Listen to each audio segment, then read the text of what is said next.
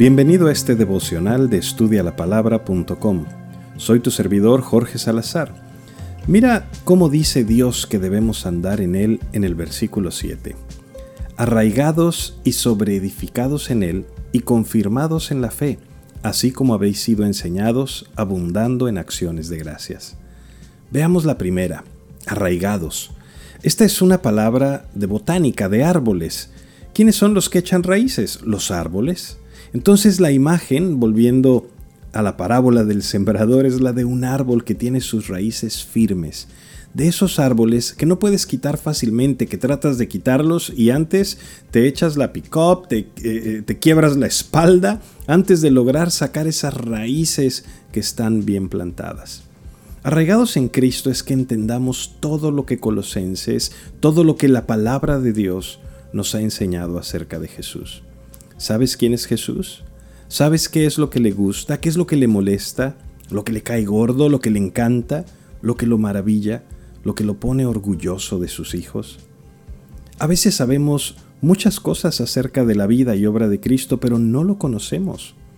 Tú sabes muchas cosas quizás del presidente de la República, unas buenas, otras malas, pero no lo conoces.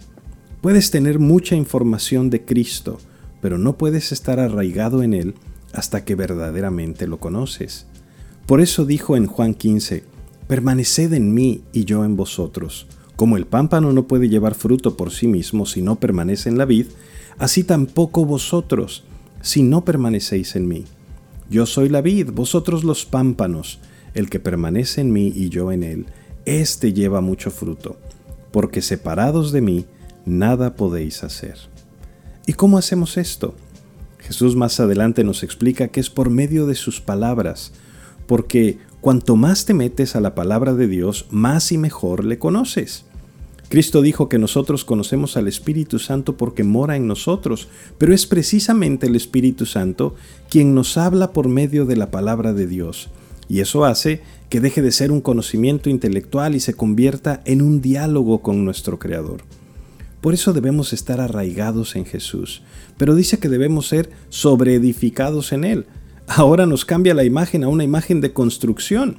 Una imagen que nos habla de crecimiento, que nos habla de mejoría, nos habla de algo que está en constante renovación y crecimiento. Un crecimiento que viene directamente de Cristo y que eres sobreedificado en Cristo. De manera práctica, imagínate que tienes una manguera muy buena en tu casa.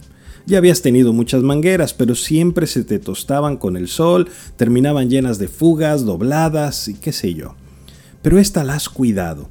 No la dejas en el sol, la usas y la guardas después de limpiarla y dejarla como nueva.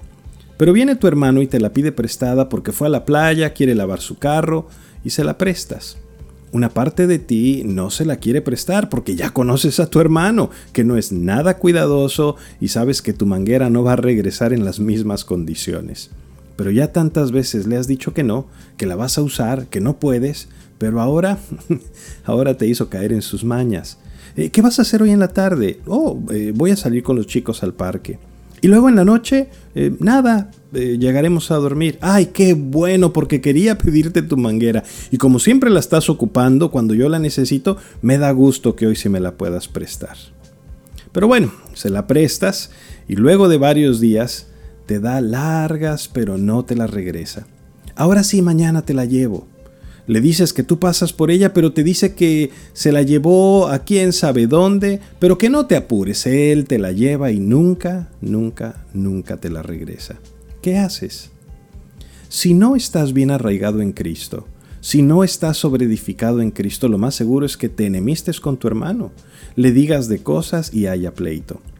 Pero cuando eres sobreedificado en Cristo, cuando estás arraigado en Él, entiendes que muchas veces tú le has mentido a Dios, que tú has maltratado las cosas que son de Él y que Él te ha prestado, que tú no has sido responsable con las cosas que Dios te ha dado y sin embargo Él te ha perdonado.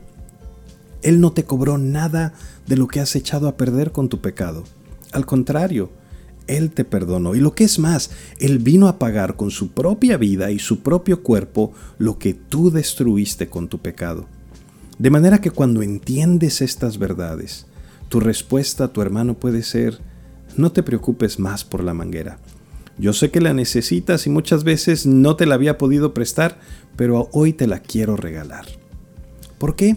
Porque estás siendo sobreedificado en Cristo, porque mientras más arraigado estás y mientras más le conoces, más entiendes la gracia y la verdad del Evangelio en tu vida. Y cuando haces con otros lo que Cristo ha hecho en tu vida, tú estás siendo de edificación de los demás en Cristo Jesús. Mira, en Romanos 14, 7 dice que ninguno de nosotros vive para sí, sino que vivimos para Cristo. Él pagó el precio por nuestra vida. Y cuando somos sobreedificados, estamos entendiendo cada vez mejor el mensaje del Evangelio, que ahora somos siervos de Cristo, que nuestra vida, nuestros deseos, nuestros sueños, ahora son todos de Él, y que vivimos para cumplir sus propósitos en esta tierra, porque para eso nos creó. Por eso es que Pablo puede escribir que somos confirmados en la fe, porque estas cosas nos confirman que en verdad somos de las ovejas del Señor, que en verdad somos hijos de Dios y que hemos recibido la salvación de nuestro Señor. Recuerda visitar nuestros recursos en línea en estudialapalabra.com y déjanos tus preguntas y comentarios para seguir en contacto. Que Dios te bendiga.